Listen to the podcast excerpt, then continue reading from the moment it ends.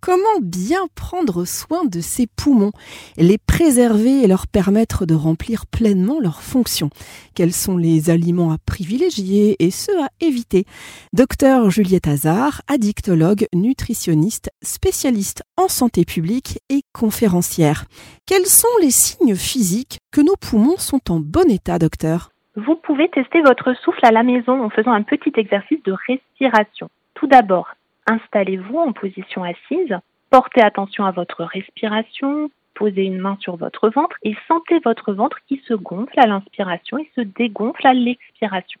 Dans un premier temps, ne cherchez pas à modifier votre respiration. Ensuite, déclenchez un chrono, inspirez le plus longuement possible par le nez, puis expirez lentement par la bouche. Vous sentez votre ventre qui se creuse progressivement jusqu'au maximum. Si votre expiration a duré plus de 20 secondes, cela est bon signe. Vous pouvez aussi évaluer vos capacités respiratoires en montant un escalier. Montez 30 marches rapidement sans vous arrêter. Si vous n'êtes pas essoufflé, cela est aussi un signe en faveur d'une bonne capacité respiratoire. Alors à l'inverse, cher docteur, comment peut-on détecter une maladie respiratoire ou un trouble pulmonaire à un stade, j'ai envie de dire, précoce? Euh, Quels sont les symptômes qui doivent nous alerter et nous amener à consulter? Eh bien Céline, les symptômes les plus fréquents sont notamment la toux, l'essoufflement, un sifflement, un son haletant lors de la respiration, des expectorations de sang émises lors de la toux, une coloration bleutée anormale de la peau qui est liée à un manque d'oxygène dans le sang ou encore des douleurs thoraciques.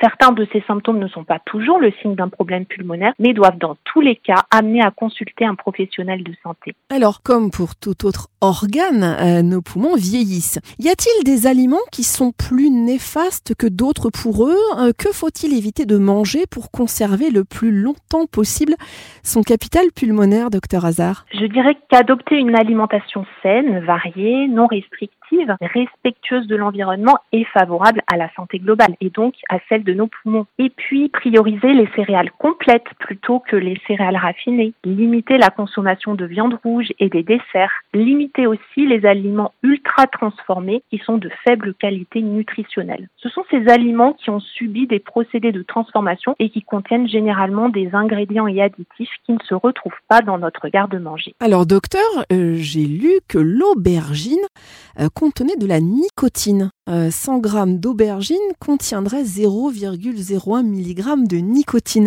Alors faut-il éviter d'en manger? Oui Céline, c'est d'ailleurs le cas aussi de plusieurs autres végétaux comme les pommes de terre, les tomates. Euh, la consommation de 10 kg d'aubergine est équivalente à une cigarette en termes de quantité de nicotine. Donc les faibles quantités de nicotine dans les aubergines et le taux d'absorption modéré font qu'il n'y a pas de risque de créer une dépendance en les consommant. Mais y a-t-il donc des aliments à privilégier qui vont être plutôt bons Oui, selon certaines études scientifiques, la consommation régulière de fruits frais, pommes, bananes, tomates, de thé, de vitamine C ralentirait le vieillissement naturel des poumons. Cela s'expliquerait en partie par la présence de flavonoïdes et de lycopènes, des substances antioxydantes qui réduisent l'inflammation des bronches. Le régime entre guillemets méditerranéen, riche en fruits, en légumes et en poissons, est un mode d'alimentation qui est favorable à une bonne santé pulmonaire. Et manger des fruits et légumes en abondance a des effets positifs sur la santé de nos poumons, sachez-le.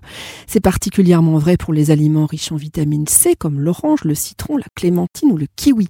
Et une autre petite astuce, boire une tasse de café si on sent qu'une crise arrive. En effet, la caféine aurait une action intéressante sur l'asthme.